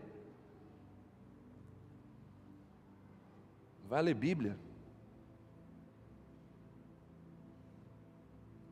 Jesus fala que o primeiro período de tempo profético se chama princípio das dores ele se refere a uma mulher em estado de parto. Todos nós sabemos que para o parto acontecer, as contrações precisam crescer e o espaço de tempo precisa diminuir. O que, a gente está vivendo? Exatamente as contrações que estão crescendo e o espaço de tempo diminuindo. Olha os terremotos, sinais bíblicos, proféticos, escatológicos. para o tempo do fim. Quando é que aconteciam os terremotos de grande escala na humanidade? Há 20 anos atrás. Olha a pausa que existia entre eles, olha a pausa que existe hoje. Olha as manifestações da frieza do amor que existiam antes, as manifestações da frieza do amor que existem hoje. Olha as profecias de, de Cristo Jesus se cumprindo na sua frente.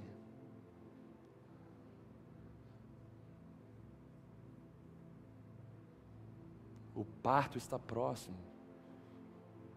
Deus irá dar a luz ao universo onde Cristo retornará em toda a sua glória e esplendor para reinar sobre todos aqueles que se oporam a Ele.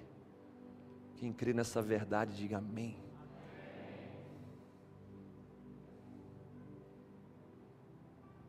É assim que eu me sinto, como alguém está avisando de um perigo iminente.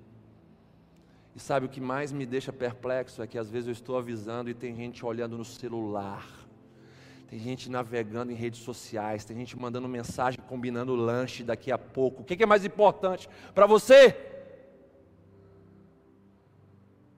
Tem gente se distraindo no, no maior e mais importante aviso para a sua vida que você poderia receber nessa noite que envolve a sua vida, sua eternidade.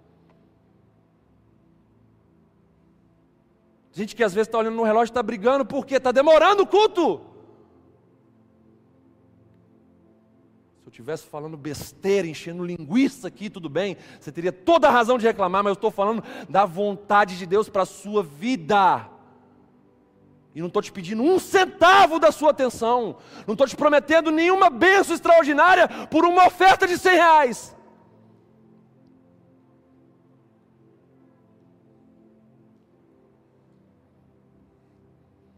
Se nós não tomarmos decisões para a vida inteira agora, nós não teremos condições de fazer isso na, na eternidade. Ou você toma essa decisão agora, ou amanhã pode ser tarde demais. Sabe do que a gente precisa ser batizado essa noite? Com algo chamado senso de urgência. Se a gente for batizado, imergido totalmente nisso, senso de urgência, isso descer em todo o nosso ser, senso de urgência. O que é o senso de urgência? O que Deus tem para a minha vida hoje é o que eu tenho que aproveitar hoje. Se Deus está falando que isso na minha vida está errado hoje, então é hoje que eu tenho que abandonar isso senso de urgência.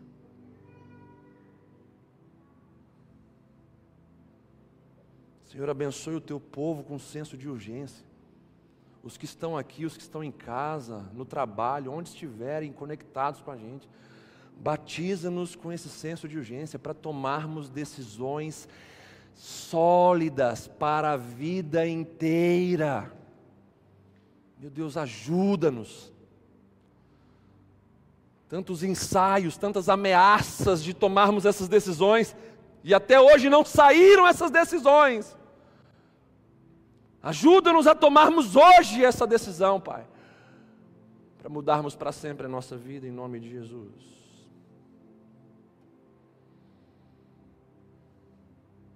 Há quanto tempo você está prometendo largar esse vício?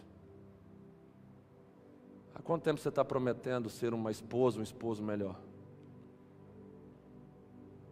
Há quanto tempo você está prometendo, ensaiando tomar uma decisão em relação à pornografia? Há quanto tempo você vive ensaiando aí decisões que te aproximem de Deus, que te façam trabalhar no reino dele, para que você se consagre mais, se envolva mais e frutifique mais? Porque Deus colocou muita coisa boa no seu coração para você ficar guardando apenas para você dentro desse banco que você está sentado aí.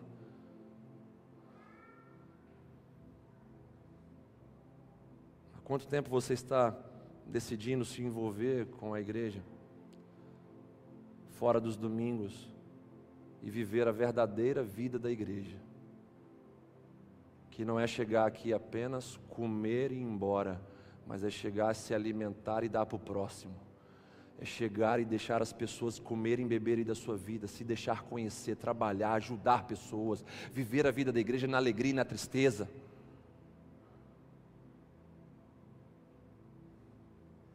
Quantos cultos você participou? Quantas oportunidades você teve de mudar a sua vida com decisões para a vida inteira, decisões permanentes, sólidas, e até agora nada?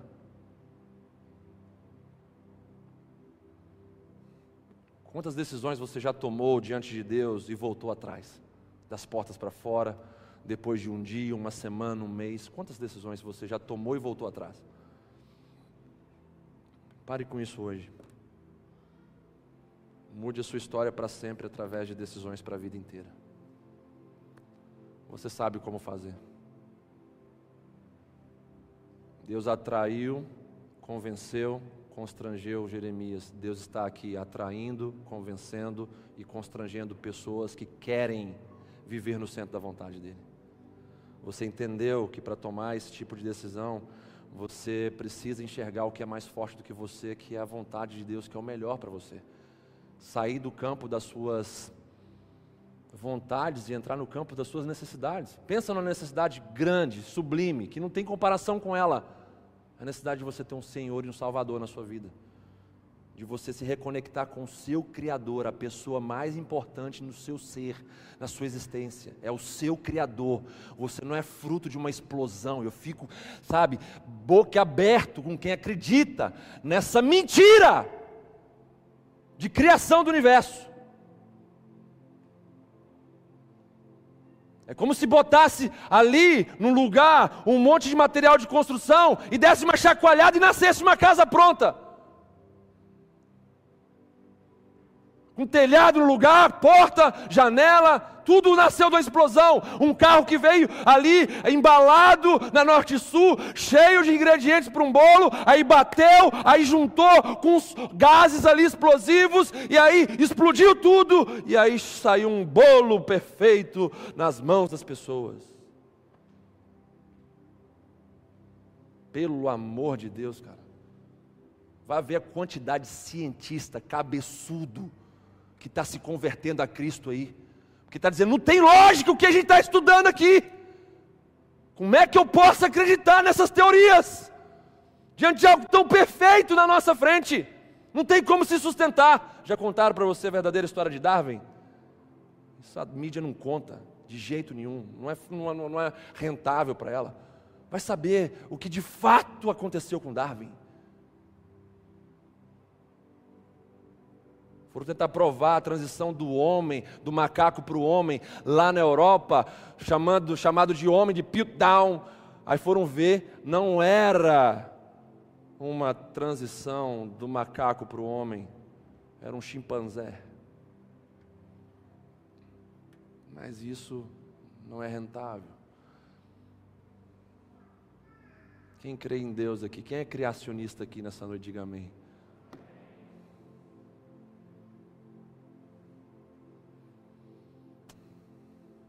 Fazer o seguinte. Eu já desabafei aqui o meu coração diante de vocês, dizendo que eu já vi tantas pessoas tomando decisão aqui dentro e não mudando lá fora. Não sabe o que eu vou fazer nessa noite? Não vou fazer convite nenhum aqui nessa noite. Não vou fazer apelo nenhum aqui nessa noite. Nós só vamos orar agora e vamos embora. E se alguém quiser resolver a sua vida com Deus, que resolva no seu quarto lá hoje. Se a gente tem que fazer algo que a gente nunca fez, para experimentar aquilo que a gente nunca experimentou, então vamos fazer algo entre nós e Deus hoje mesmo de verdade? E depois que você fizer isso, todos aqui, daqui, pastoral, liderança, estaremos de braços abertos para te ajudar. Mas como uma pessoa decidida já. Eu já cansei de orar por pessoas. Abençoa, Senhor. E das portas para fora pessoa fazer tudo o contrário daquilo que a gente orou. Então, se tem uma coisa que a gente precisa experimentar muitas vezes na nossa caminhada, é vergonha das oportunidades que a gente desperdiçou. Então, hoje eu não vou orar por ninguém, não. Não aqui, impondo as mãos. Não vou convidar ninguém aqui hoje a vir para frente. Eu vou convidar você a fazer o que Deus quer que você faça. Você entrar no seu quarto de oração e a Bíblia fala: feche porta, feche janela. A Bíblia está falando o quê? Feche as distrações. Deixa só a minha voz ecoar sobre você. Desliga o celular, desliga a televisão, desliga a internet. Fica só entre eu e você aqui. Fala agora, filho, o que, é que você tem que falar? Senhor, me perdoa. Tenho desperdiçado muitas oportunidades. Muitas pessoas sérias já oraram por mim, já impuseram as mãos sobre a minha vida. E eu não dei valor sobre essas coisas. Não dei valor para essas atitudes em minha direção. Só que agora, eu quero diante do Senhor mudar a minha vida. Eu quero me prostrar de joelhos, eu quero chorar diante do Senhor tudo aquilo que eu não chorei até hoje. Eu quero confessar os meus pecados, a minha displicência, a negligência, eu quero mudar de vida na Sua presença e quero ter a minha experiência pessoal com o Senhor hoje.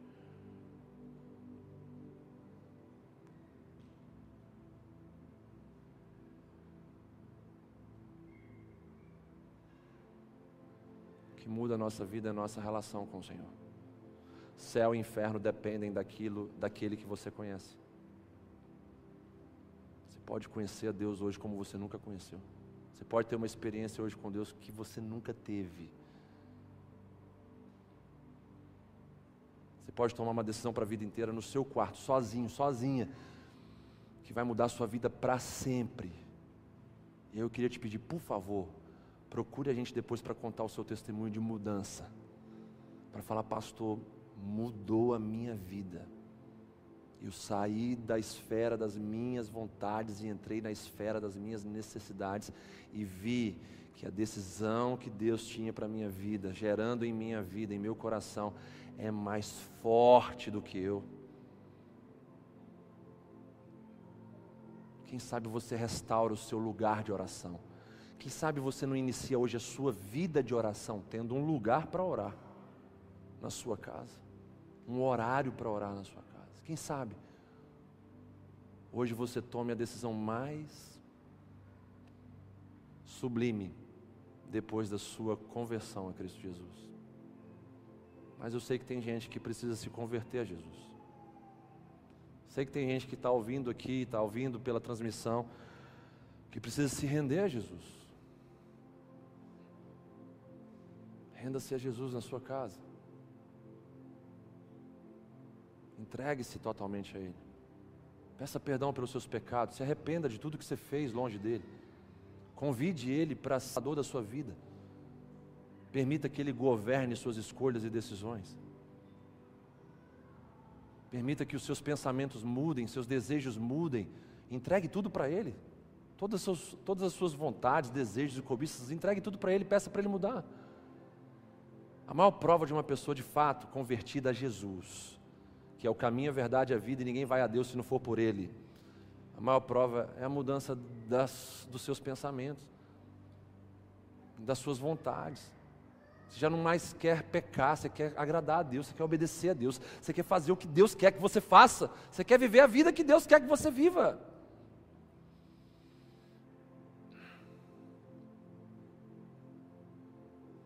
Isso vai ser poderoso. você vai ter testemunho para contar a sua vida inteira, a partir dessa decisão que você tomar hoje. Curva sua cabeça, feche seus olhos. Senhor, obrigado por essa noite, obrigado pela Sua palavra, obrigado pela Sua correção, seu confronto, seu encorajamento, seu desafio a nós nessa noite. Meu Deus, eu te peço por fertilidade em decisões agora. Que possam se multiplicar decisões para a vida inteira nessa noite, em cada coração que está conectado ao seu coração, Pai. Em cada coração que está prestando atenção, entendendo tudo que o Senhor está comunicando, Senhor. Que haja decisões para a vida inteira sendo geradas, consolidadas cultivadas em nosso meio. Senhor, eu te peço, ajuda cada um, Pai, a vencer os seus obstáculos. Onde o Espírito do Senhor está, aí há liberdade. O Espírito do Senhor está aqui, então há liberdade para as pessoas se decidirem por Cristo se entregarem a Cristo, tomarem decisões para a vida inteira na presença de Cristo. Senhor, muda a história de pessoas aqui, Pai, através dessas decisões. Histórias familiares, emocionais, espirituais, financeiras. Muda, Senhor, muda. Em nome de Jesus. Faz isso, Pai. E eu quero batalhar por cada um que está, Senhor, entrando nesse cenário de mudança. Quero, no nome de Jesus, repreender todo o ataque de Satanás e de demônios contra a mente e os corações desses que estão transicionando para uma nova vida. Que o sangue de Jesus, o nosso Senhor, esteja sobre a vida de cada uma dessas pessoas. E Pai, eu te peço, dá ordem aos teus anjos para batalhar essa batalha espiritual a favor dessas pessoas. Em nome de Jesus. Abençoa-nos nessa semana, nos guarde, nos livre de todo mal. E eu te peço, meu Deus, que na semana da carne para o Brasil, de forma simbólica, literal para muitos, que nessa semana onde se comemora a festa da carne, nós possamos viver a maior festa do Espírito dentro de nós a maior relação com o Espírito, as maiores experiências com o Espírito de Deus dentro da gente. Em nome de Jesus. Amém. Fique de pé. Receba a bênção aqui, em nome de Jesus.